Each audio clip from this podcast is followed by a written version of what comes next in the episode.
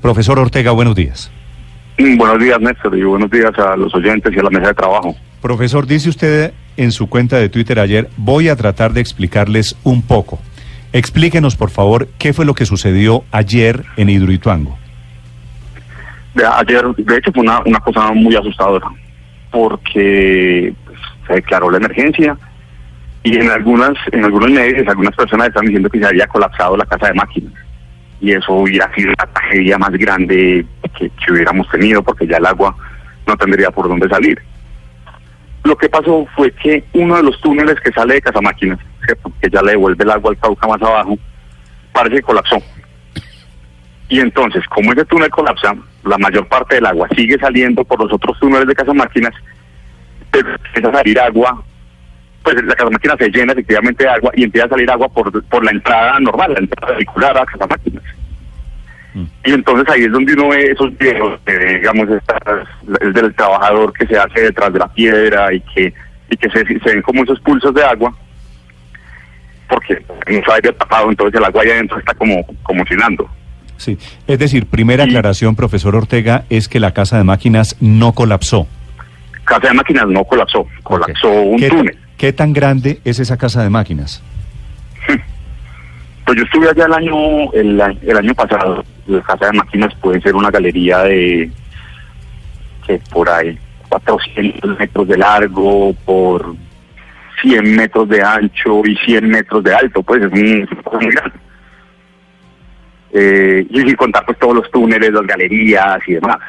Pero Casa de Máquinas, cuando uno va, es una cosa realmente abrumadora de lo grande que es pero no colapsó completa, colapsó solamente un túnel y eso es importantísimo que la gente lo sepa, porque todavía seguimos con el plan de la semana pasada de evacuar todo el agua por casa de máquinas mientras Sí. se termina la presa. Sí, profesor, pero eh, dice la carta que le enviaron el gobernador, el gerente de PM y el alcalde al presidente que el eh, cuarto de máquina, casa de máquinas podría colapsar. ¿Eso es una posibilidad todavía? Sí, claro. Hmm. Claro, hay, hay, hay, un, hay un problema con la casa de máquinas Sí. y es que la- las casas de máquinas no se funcionan, no se diseñan para que funcionen eh, sumergidas. Claro. Una casa de máquinas es seca. Lo que está sumergido es el tubo, pues, el, el túnel por donde llega el agua, ahí llega al, a la- al generador y a la turbina y eso se mete por otro túnel que es el túnel que la saca. Pero, Pero la ¿qué casa de máquinas se mantiene seca. ¿Qué significaría, profesor Ortega, colapso en la casa de máquinas?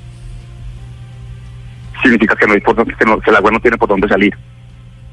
Y si el agua no tiene por dónde salir, va a seguir subiendo el nivel del Cauca eh, hasta llegar a la presa. Y si la presa no está lista, va a pasar por encima de la presa, y si pasa por encima de la presa, la puede subir. Hay que esperar que la presa suba para que el agua pase por el vertedero. Si todo es eso... la estructura que se diseña para eso. si todo eso pasara, si colapsa la casa de, de máquinas, si el agua no puede subir, si se excede el nivel de la represa, si eso llegara a pasar, y es posible porque lo advierten el gobernador y el alcalde en la carta al presidente, ¿qué puede pasar? Lo más gráfico que pueda, profesor Ortega, por favor. Vean, Néstor, yo ayer hablaba con, con un, un, rescatista de Manizales, o un amigo mío, que pues de, la defensa civil me activar, me preguntaba qué le pasaba y me preguntó cómo ve, Santi, eh, es muy grave que se daña la presa. Él había en la tragedia de Arnero. Lo más gráfico que puedo ver es si se daña la presa y si se suelta el Cauca, la tragedia es una caricia. Eso es un- el poder destructivo por arretada es inmenso. Yo no, no quiero imaginarme qué puede pasar. Es decir, estamos hablando de que un desbordamiento se lleva a todos esos municipios. Sí, sí, sí, sí. Esperemos que no pase. ¿Y de Estoy qué? seguro que PM y todas las personas que están ya están trabajando para que para evitar ese escenario y para De- terminar la presa. ¿De qué, de Si qué se termina la presa, yo creo que salimos de peligro. ¿De qué depende que no pase? De que los túneles de casa de máquinas sigan operando bien, de que no, no se vayan a tapar. Eh, la ventaja es que el túnel que el túnel de ayer que se tapó, después se destapó solamente. Se destapó solo, entonces el agua volvió a, a, a fluir por ahí y tengo entendido que empresas públicas van a empezar a hacer un trabajo con las compuertas que dejan entrar agua a casa de máquinas para mantener los niveles bajos. Porque hay una cosa bien importante y es que ustedes vieron en los videos que también bajaba agua como por un zigzag. Sí. Ese zigzag es la carretera por donde los vehículos suben para, para terminar la presa. Entonces ayer era muy grave porque estaba saliendo agua y estaba saliendo agua por el zigzag, entonces los vehículos no pueden salir a terminarla. Ese era el verdadero problema. Santiago, precisamente usted nos dice que si se termina la presa se, salimos del peligro. ¿Y es, esto está a poco tiempo o, explíquenos un poco ese, ese punto? Según tengo entendido, está cronograma, pues estábamos a cronograma para terminar el domingo. Eh, el agua, el, gerente me dijo en rueda de prensa ayer que el agua que pasó por las vías puede haberla dañado un poco, entonces que que eso les iba a quitar el cronograma. Yo no, yo no espero que eso las dañe, las dañe de manera muy significativa, pues y que se pueda, digamos, relativamente fácil. Pero estamos muy cerca, estamos muy cerca. Profesor Ortega, la presa, cuando usted dice deben terminar la presa de aquí al domingo, la presa es el muro, ¿no es verdad? Es la pared que están levantando. Más que una pared es una montaña, ¿cierto? Es una montaña de roca. Sí. Esa, esa montaña, sí, ese, ese muro, esa montaña debe tener qué altura para terminarla. Creo que tiene que llegar, la, altura total es algo así como de 220 y pico de metros, se me escapa el número preciso en la cabeza, pero eso tiene que llegar a la cota 210, que es como, como lo que están buscando, porque cuando el agua ya, el, exceso de agua pasa por, el, por la estructura que queda a la derecha de que se llama el vertedero. Cuando ustedes ven las cosas es como un canal de concreto muy largo, como con como con unos muros de concreto a la mitad. No sé si, si, lo, si lo identifican. Sí, sí. Bueno, por ahí pasa el, el, exceso de agua y eso está diseñado para que pasen crecientes pues. Mm. Entonces, si el agua pasa por ahí, pues estamos fuera de peligro. Eso es claro está que no haya integridad, pues que, el macizo de la roca de la derecha, que es donde está, digamos, soportado todo, no, no vaya a perder integridad. eso, eso lo sabemos. por eso. Lo sabemos de aquí al fin de semana si terminan la presa o no. Eh, sí, lo sabemos el fin de semana o aquí a la otra semana, digamos, con estos pequeños retrasos que, ha tenido en cuenta de, lo que pasó ayer. Sí, profesor Ortega, usted con los elementos que tiene, usted es uno de los expertos que hay en Antioquia que le ha hecho seguimiento a este caso. ¿Usted cree que EPM ha dicho toda la verdad sobre este caso? No sé si es una cuestión de, decir la verdad o no. Lo que lo que sí hay que hacer es que EPM ha tenido unas falencias muy muy serias en comunicación, ¿cierto? Estos son unos temas complejos que necesitan pedagogía, que la gente no entiende. Pero yo por lo que he visto, digamos han sido unos, unos comunicados responsables, que es las cosas como son, pero han sido, han sido demasiado escuetos. Y incluso a mí como ingeniero me, a veces me, los leo y no, no me dicen nada. Uno tiene que empezar como, como averiguar un poco mm, más. Pero le, le, pregunto si EPM está diciendo toda la verdad por lo siguiente. ¿Usted sabe con exactitud qué está pasando en la presa? No. Pero, ¿A qué se refiere? No, los equipos de monitoreo de lo que pasa allí están vivos o se destruyeron. Los equipos de casa de máquinas adentro se destruyeron. Pues claro.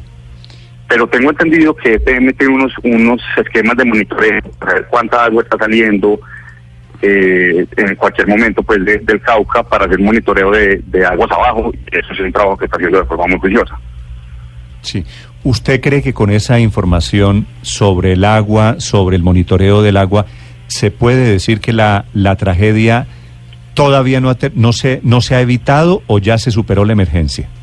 No, no se ha superado la emergencia. La emergencia se va a superar cuando podamos pasar el agua, cuando la presa pase el agua por el vertedero, se pueda sacar casa de máquina y se puedan hacer reparaciones. Todavía estamos en un estado crítico. Profesor. Hay una cosa bien importante, Néstor, eh, y que, hay que, que hay que recalcar y es que lo peor que nos puede pasar, pues o las cosas peores que nos puede pasar es que la gente deje de creer en las alertas. ¿Cierto? EPM está haciendo un trabajo muy juicioso, está articulado con muchas con muchas instituciones, porque lo que puede pasar algo es muy grave. Entonces, es para recalcarle a los oyentes que si hay EPM, claro, una, una, una alerta y hay que evacuar, hay que evacuar hay que es importantísimo eso, a pesar de que sea que sí, que no, hay, hay que estamos en una situación muy compleja. Profesor, se habló, se habló de una aceleración del proyecto en diciembre del 2015, del taponamiento de dos túneles con concreto. ¿Eso pudo haber llevado a, la situación de emergencia que tenemos hoy? eso tiene que tiene que ver con la situación que tenemos hoy, porque el túnel colapsó fue el túnel de, de ese túnel que se propuso. Pero eso no quiere decir necesariamente, uno, que sea mala práctica de ingeniería, ni dos, que sea irresponsabilidad.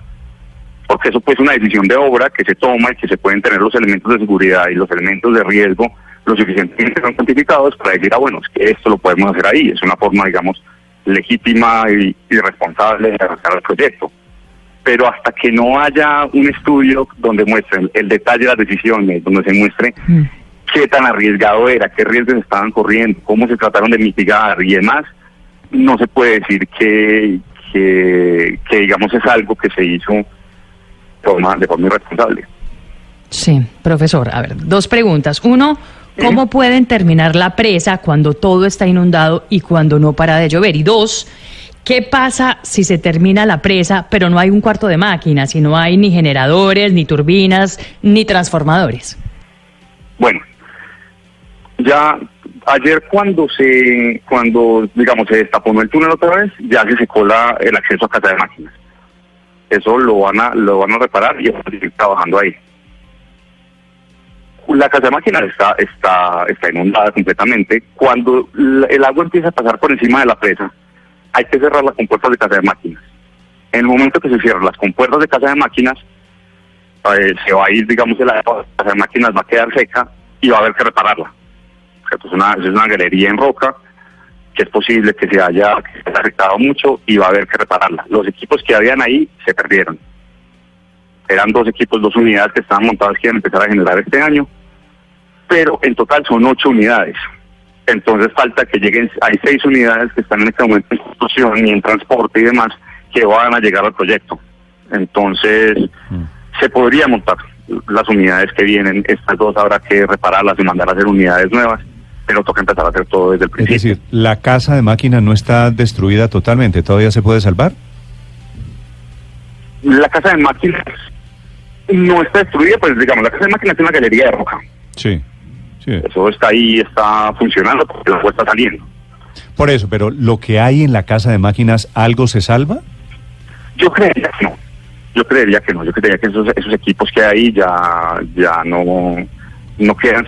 Puede que fueran funcionales, pero de todas maneras esto tiene todos unos protocolos de seguridad. Habría que, que, que evaluarlos bien. Puede que salven partes, pero los equipos no, no creo que funcionen. Sí. Pero de ocho equipos, de ocho unidades de generación que iban a montar allá, había dos solamente.